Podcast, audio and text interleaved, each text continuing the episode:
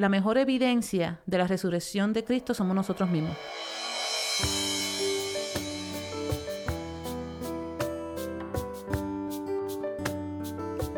Yo soy Jessie Yo soy Atlin. y esto es Dios para todos.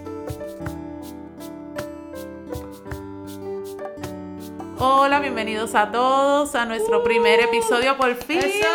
¡Eso! Con mucha alegría y un poquito de no miedo, temor, ansiedad de que todo salga bien. Es Eso es será. Jessy, ya por fin llegamos a Por nuestro fin, primer fin. episodio Uh. de nuestro podcast Dios para Todos, un proyecto que, que, que ha surgido, como que ha cogido forma, ¿verdad? Poquito a poquito dentro de todas las reuniones y llamadas que hemos tenido.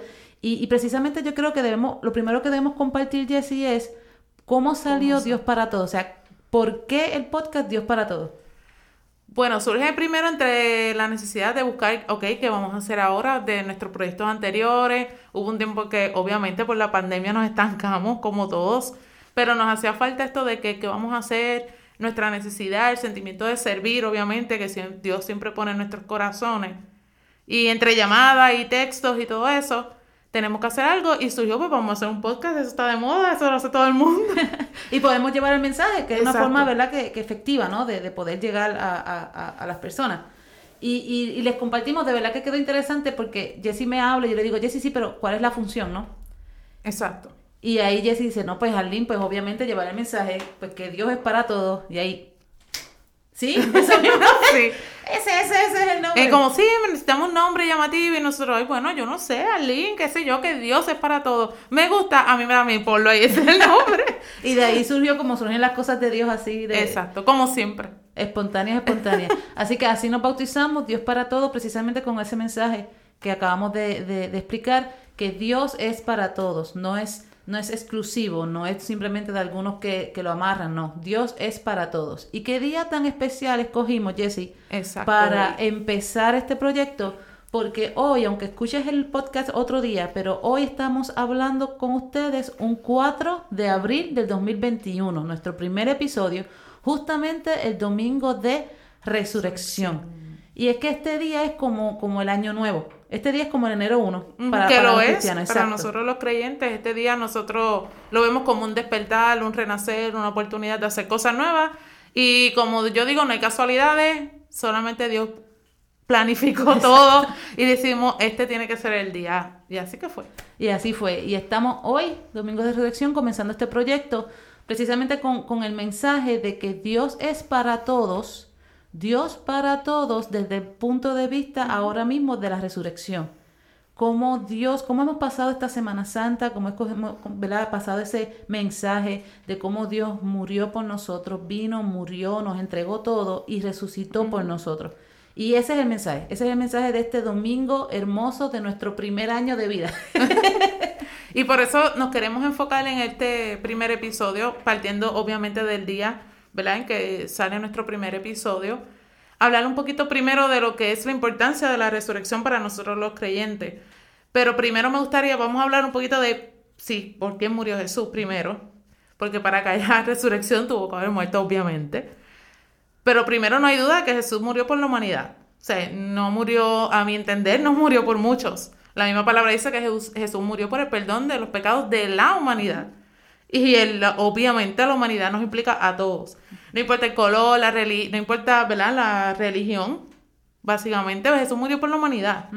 Ya, ¿verdad? Y, y a partir de ahí, de nuestra creencia, pues todo.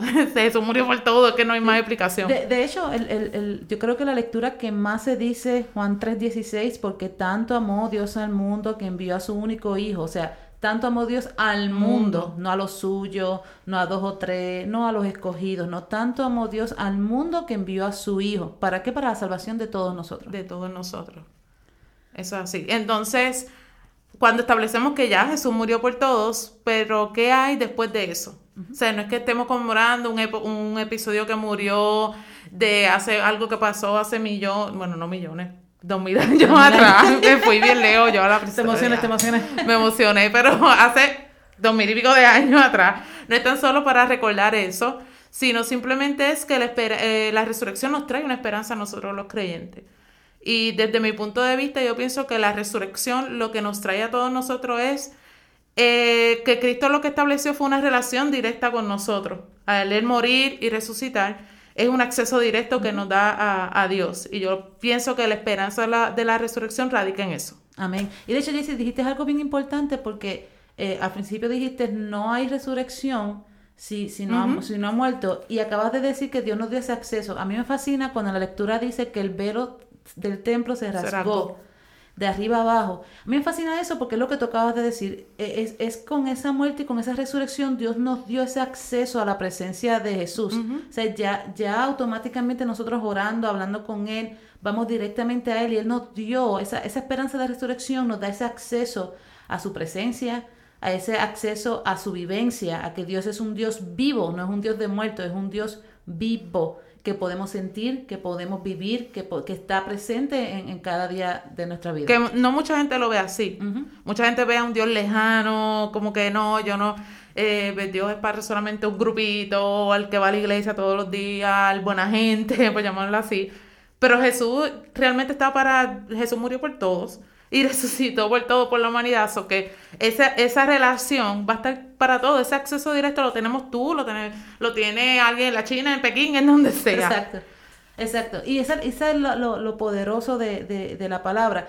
Porque si recordamos los primeros textos que vamos a estar en estos próximos semanas escuchando, eh, cómo Jesús se les va presentando, porque el punto de la resurrección es que hay tantos testigos que hablaron de ver a Jesús luego de, ¿verdad? De hecho, hay una, una película muy interesante que se llama uh, Case of Christ o El caso de Cristo, que es este, este periodista que quiso pelear eh, con su esposa porque su esposa comienza a encontrar la fe. Ellos habían decidido ser ateos, comienzan a encontrar la fe y él trata, trata de buscar evidencia en contra de la resurrección, porque él decía que si encontraba evidencia en contra de la resurrección, pues obviamente ya, ya, ya, ya ganaba el caso. Y de hecho, Pablo lo dice, Pablo dice que vana sería nuestra fe si nosotros no creyéramos en, la resurrección. en la resurrección. Entonces, esta persona, busquen la película, esta persona está buscando evidencia en contra de la resurrección y todo lo contrario.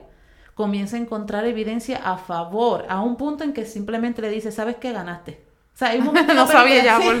Y a mí me fascina porque eso nos pasa mucho. A veces empezamos a pelear con Dios y no, yo no creo en esto, yo no creo esto, tú esto y lo otro. Y de momento llegamos a un momento en que está tanto y tanto plasmado la presencia de Dios y la realidad y lo real que es Él, que es como está bien, ya ganaste. Y, así es, y es que una respuesta, yo digo, normal, porque hoy en día, bueno, si tú me muestras pruebas de que esto, porque somos personas hoy en día que nos gusta como que evidencia de todo.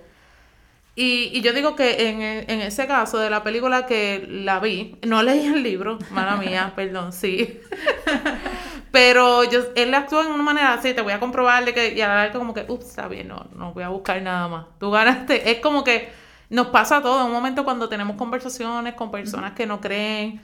Ah, pues si tú me muestras, porque nos gusta tener todo ahí, todo en las pruebas. Entonces, no hay más nada pues lee la Biblia, todo está, ahí. De hecho, hay un punto, ahora que mencionas eso, hay un punto bien interesante en la película que me fascinó. Cuando él va donde está este profesora, doctora, ahora mismo no, recuerdo el detalle, y, y, le a él le presentan de que hay muchos testigos, como decía ahorita, de la resurrección. O sea, porque Jesús se le presenta no solamente a los apóstoles, Jesús se le presenta a varias personas. Y o sea que hay varios testigos de, de Cristo vivo, de un Cristo resucitado. Y, cuando él va donde esta doctora, le dice, hay una posibilidad de que le hubiese dado a todos ellos como una alucinación. Y la doctora dice algo que a mí me impactó, porque le dice, eso sería aún más milagroso que la misma resurrección. Que tú digas que a 500, 600 personas le dio una, la misma alucinación, le dice, eso sería aún más milagroso que la misma resurrección. O sea, cuando em, a veces tratamos de, de, buscarle, como decimos, las cinco patas al gato y nos damos cuenta, espérate, pero es que estoy diciendo para, eh, quiero tanto decir que no, que estoy diciendo algo completamente ilógico, aún más ilógico que lo que sería quizás para una persona no creyente la fe. Es, por ejemplo, cuando decimos Dios no existe. Ok, pero eh, está bien, ¿cuál es tu teoría entonces? Pues mi teoría es que todo salió de la nada. O cuando la gente te dice, pero si Dios creó, ¿quién creó a Dios? Bueno, pero es que... la típica, la típica. Exacto, la típica. Eh, la realidad es que al fin y al cabo, un científico o un cristiano tienen lo mismo para el inicio del, mundo, que es fe en que hubo ese inicio. Sea materia, sea químico, sea lo que sea para el científico, y en el caso de nosotros, ¿verdad? Para en cuestión a Dios. Así que aún tú decir, utilizando las palabras de la doctora, tú decir no, porque todo fue del desorden y todo, de, rompiendo inclusive las leyes de la misma física, todo del desorden se hizo orden, es aún más ilógico eso que decir que realmente hubo una persona inteligente. Que, que, creó esto. De hecho, para, para los, nuestros amigos que se nos están escuchando que, que tienen esta confusión, uno, que la iglesia no está en contra de la evolución, quiero aclarar eso. Y segundo, que el mismo Darwin en su biografía dice sobre la posibilidad de un ser inteligente que creó. Así que no estamos hablando, ¿verdad? O sea, es, lo que estamos diciendo la doctora. Tú decir que 500, 600 personas tuvieron la misma alucinación es más el milagro ese que simplemente de, la resurrección de Cristo. Así que es para que ustedes vean, y esa película a mí me impactó mucho por eso. Cristo resucitó. La tumba está vacía.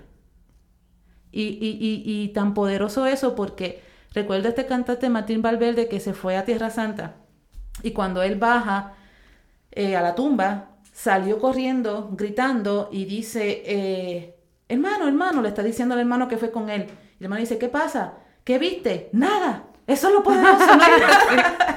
eh, la tumba vacía, una tumba que estaba protegida por, por, por los romanos, una completamente con el sello romano, o sea, eso no se podía tocar y esa piedra fue removida y hay evidencia de que un Cristo vivo, real, que está presente. Y esa es la, la, verdad que tenemos que vivir y que tenemos que gozarnos hoy, ¿verdad? Que ese Dios que es para todo nos está diciendo, ¿sabes qué? Yo vine, me sacrifiqué, morí por ti, por tus pecados, para darte vida y vida en abundancia y para que darte la esperanza de esa resurrección. Qué poderoso, ¿verdad, Jessie? Es increíble no hay manera de, a veces queremos buscar la palabra exacta y, las precisas como para, para tratar de convencer a todos, pero es que no las hay, porque describir algo tan poderoso en, ¿qué? 10, 15 minutos, se nos va a ser bien difícil, pero para nosotros los creyentes en este día es tan importante porque es como que, como que, wow, como que Jesús hace todo nuevo, como la palabra lo dice, Él hace nuevo todas las cosas, así que... Y para nosotros los creyentes, ¿qué puede implicar la resurrección? Pues para nosotros los creyentes, primero, este, como Pablo dice, hemos muerto con Él y vivimos con Él. Amén. En todo caso, pues vemos que la resurrección no tan solo implica, yo lo veo como de esta forma, la resurrección implica dos personajes, Jesús y la humanidad. Y a Jesús, pues obviamente el hecho que pasó hace, ahora sí, dos mil años, un poco más de dos mil años atrás, que obviamente murió, resucitó, pero también implica para nosotros. Primero, que establecimos, como eh, dijimos anteriormente, el acceso directo a Dios. Y segundo, que nos da la esperanza de que la muerte no es la última palabra.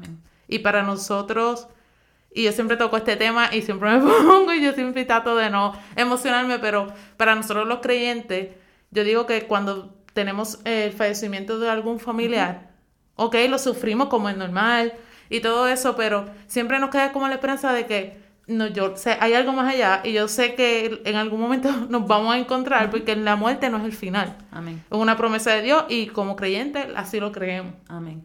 Y de hecho, una nota al calce, cuando uno va a, a funerarias, nosotros pues obviamente por, por, servir en la iglesia, eh, a veces vamos de más, diría yo, este, pero uno sabe y uno puede identificar cuando uno entra a, a una familia que es creyente, con la paz que uno siente. Definitivo. Y cuando uno entra a una funeraria por quizás alguien, un compañero de trabajo, una amistad, ¿verdad?, que, que, que no es creyente, uno siente esa carga que hay en el lugar es tan, es tan diferente. Entonces, a veces creemos, no, es que siempre esperanza. No, es, es, es lo que hace. O sea, esa esperanza, esa fe, esa certeza, porque no es ni siquiera que, eh, como mucha gente a veces dice, no es que tú crees en Disney Channel, no.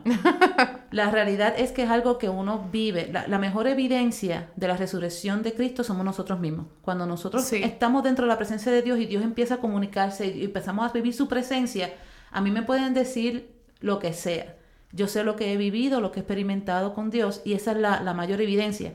Y la mayor evidencia es en esos momentos cuando uno está triste por alguna situación que es de la vida, que es normal de la vida, porque la muerte realmente es normal. Eh, uno siente una fortaleza y uno ve personas, nosotros hemos, ¿verdad? Y no la vamos a tirar al medio aquí, pero nosotros hemos tenido experiencias de, de, mujeres de fe que han pasado por, por, muertes fuertes y uno dice cómo están de pie solamente por la fuerza de la resurrección de Cristo. Simplemente. Es que no hay otra. Por experiencia que hemos vivido varias, varias situaciones como, como tú mencionaste. Arlene, y, y de verdad es, es eso. Cuando tú te pones a pensar, a veces yo me sentía culpable como, che, yo soy tan dura de corazón, como a veces me dicen, pero eso es de, de apariencia nada más, dicen que es sensible. Y en un punto uno se siente así, pero es, cuando yo me pongo a meditar, es que es la esperanza de que eh, no terminó ahí. Hay algo más allá, o sea, si Dios me lo prometió, es real, y yo, ¿cómo no lo voy a creer a Él? Y es esa esperanza de que, obviamente, nos duele el desprendimiento físico, como todos, es normal, pero tenemos esa, con, yo digo, bueno, Jesús murió, resucitó y nos prometió resucitar con Él. Así que pues, hello, la muerte no tuvo la última palabra y no la va a tener jamás. Y que nos prometió un lugar.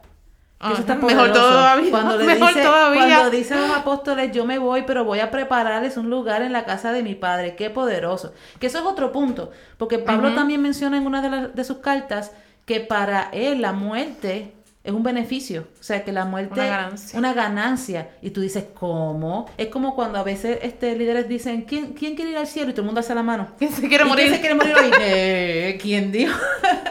Pero fíjense que es algo poderoso porque yo he escuchado a muchas personas, especialmente con todas las cosas que han estado pasando, de la pandemia, y los terremotos y los tornados y Arlene se va a acabar el mundo. Eh, cuando uno tiene esa esperanza de la resurrección y uno está seguro de que, que Jesús, porque es seguro, esto no es, eh, esto no llega ni a la ni a la fe de que quizás no, Ajá. es una fe con certeza, una fe con certeza en, en- en la vivencia que hemos tenido en Cristo Jesús. Y cuando uno sabe, pero si se acaba el mundo yo me voy con Él, uno no- ya no le tiene miedo. Yo he tenido amistades que le tienen un terror al fin del mundo. Y realmente cuando uno tiene esa certeza, es que, es que la vida cambia, es que tu pensamiento cambia, es que la paz que uno siente cambia. Uno no está, ay, ay, es que viene un tornado, ay, es que viene un, un- Digo, sí, las cosas pasan y van a asustar porque hay una parte humana. Como la parte humana, Pero claro. ese terror. A mí me pasó una vez que venía de Nueva York con, un comp- unos compañeros de trabajo y, y el avión estaba una turbulencia horrible, pero horrible, que- a un punto en que literalmente yo pensaba que sí, nos iba, sí se iba a caer el, el avión. Y, y recuerdo que, que habíamos ido a, a- después del training que teníamos, habíamos ido a las cataratas y en el avión fue tan fuerte el, el- el- la turbulencia que yo dije, bueno, señor, te agradezco que antes de irme contigo pude ver las cataratas a ese, a ese nivel. Y, y recuerdo que de momento empecé a orar y, de- y, y, ¿verdad? y a decirle, Señor, perdóname por mis pecados. O sea, yo hice a, a ese extremo, o sea, el extremo de la turbulencia estaba tanto que a ese extremo yo simplemente me despedí de la tierra, le dije al Señor, perdona mis pecados, cuida a mi familia, hice mis oraciones. Y de momento sentí una paz tan y tan fuerte que ahí sí me asusté porque yo dije, no, si definitivamente nos vamos. Tú, ok, ese no. ok, sí, pero tenía una paz y tenía dos caballeros al lado mío que estaban histéricos, gritando, llorando. Eh, el compañero mío estaba dos o tres asientos al frente y estaba hincho, era trigueñito, pero él estaba hincho, estaba todo el mundo histérico. Yo de momento con esa paz, pues sí me fui, me fui con él.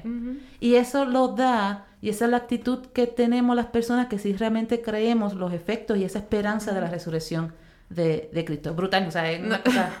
De- y cuando estamos en esta celebración de la, la vigilia pascual, que primero, by the way, a mí me encanta todo lo que eh, yo traté de buscar con mi mamá ayer, busco unos versículos, mira, para una promoción de, del mismo podcast y eso.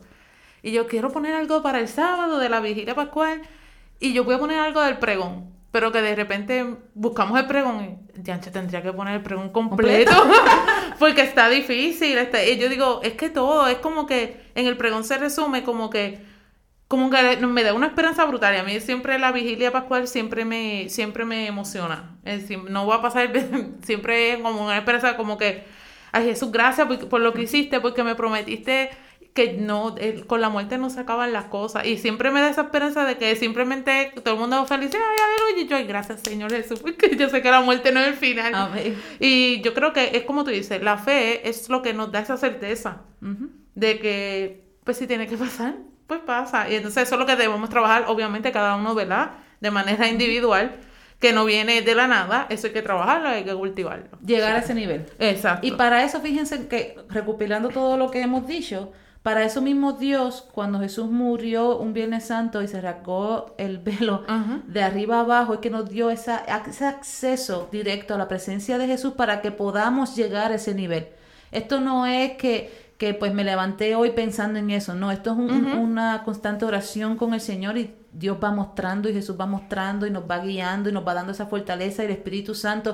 O sea, por ejemplo, cuando en Galatas te dice los frutos del Espíritu Santo, eso no es que dije, pues ven Espíritu Santo y pum, ahí están los frutos, ¿verdad? los frutos precisamente cuando hablamos de frutos de, por ejemplo, si lo llevamos a la parte de lo que son las plantas, tú tienes que regarlo, tú tienes que cuadrar la, tierra, ¿verdad? Un proceso. Hay un proceso y eso precisamente es cuando tú sigues esa relación que entiendes que tienes acceso directo, que se rompió, rompió el velo. Eso significa que ya no necesitas intercesor, o sea, en el sentido del pueblo de Israel, que necesitaba a...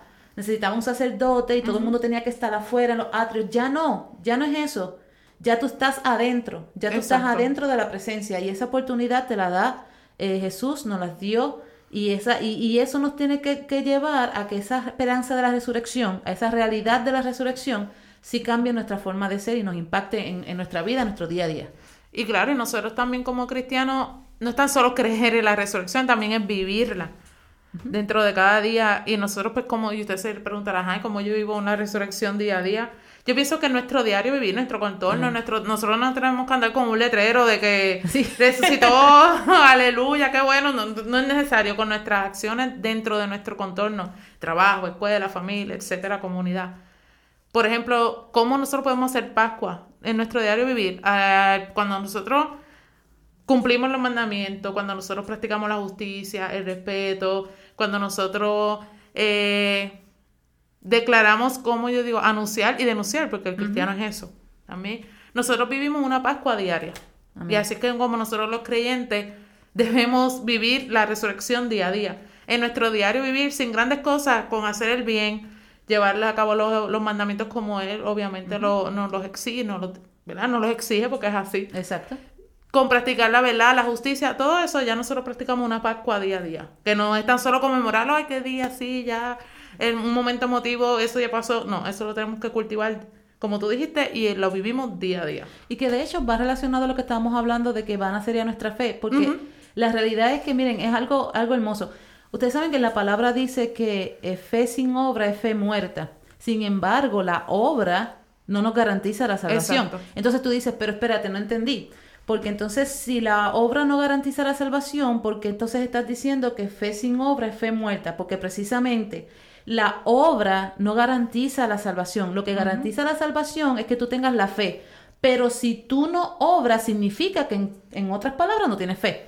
Entonces, llevando eso a la resurrección, ¿verdad? Encajándolo, es que si yo digo y que creo que Jesús resucitó, pero mis acciones del día a día no reflejan eso, entonces realmente no lo estamos creyendo por completo. Porque es que uno decir que Cristo resucitó, que venció la muerte y que yo soy más que vencedora por eso. O sea, que Él me dio la victoria. Eh, yo tenía un, compañero predicador, a mí me fascinaba porque a veces había con unas cosas, pero él decía que cuando tú tenías, por ejemplo, una pelea de Miguel Coto y Miguel Coto ganaba, Miguel Cota era vencedor, pero él decía, pero la esposa era más que vencedora, porque se va a llevar todos los millones sin, haber, recibido un cantazo. ¿Verdad? Y así que nosotros somos vencedores, Jesús es el vencedor, nosotros somos más que vencedores, porque precisamente Dios nos regaló esa victoria de resurrección y así que tiene que ser mi vida. Decíamos que hoy, domingo de resurrección, es el día de empezar cosas nuevas, es el día de renovarnos, pues tenemos que con la fe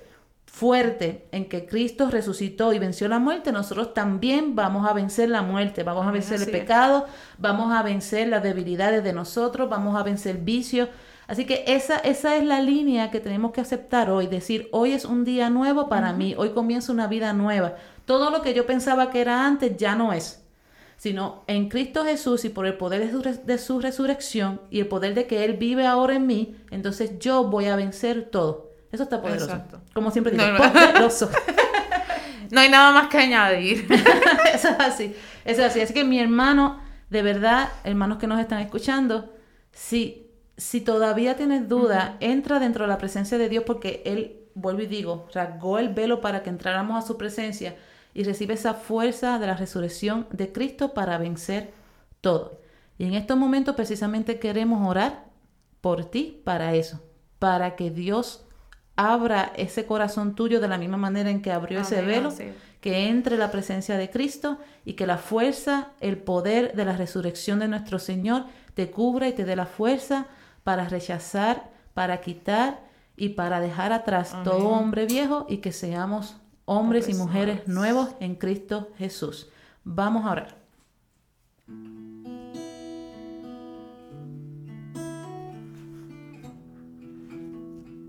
Padre Santo, te alabamos y te bendecimos, Señor Jesús. Y primeramente te damos gracias por tu muerte, por tu resurrección, porque nos has dado la salvación a todos nosotros, a todos y cada uno de nosotros, Señor Jesús. En esta tarde, esta noche, esta mañana, te pedimos, Padre bueno, que nos acompañes en nuestro caminar, que nos acompañes en nuestro recorrido día a día. Te pedimos, Señor Jesús, que nos muestre que podamos vivir, Padre amado, con la certeza de que nada es imposible para ti, Señor Jesús, pero ante todo, Padre bueno, Padre de la misericordia, te pedimos que nuestro día a día podamos adentrarnos más a ti, conocerte más y poderte vivirte más, Señor Jesús. Que la esperanza de la resurrección no nos abandone y simplemente que la podamos vivir cada día, demostrando, Señor Jesús, que para ti nada es imposible. Tú venciste la muerte porque nada es imposible para ti, tú venciste la muerte. Porque nada es imposible para ti, tú venciste la muerte. Porque nada es imposible para ti, tú venciste la muerte. Porque nada es imposible para ti. Nada es imposible para ti Nada es imposible para ti. Nada es imposible para ti. Nada es imposible para ti. Nada es imposible para ti. Nada es imposible para ti. Nada es imposible para ti.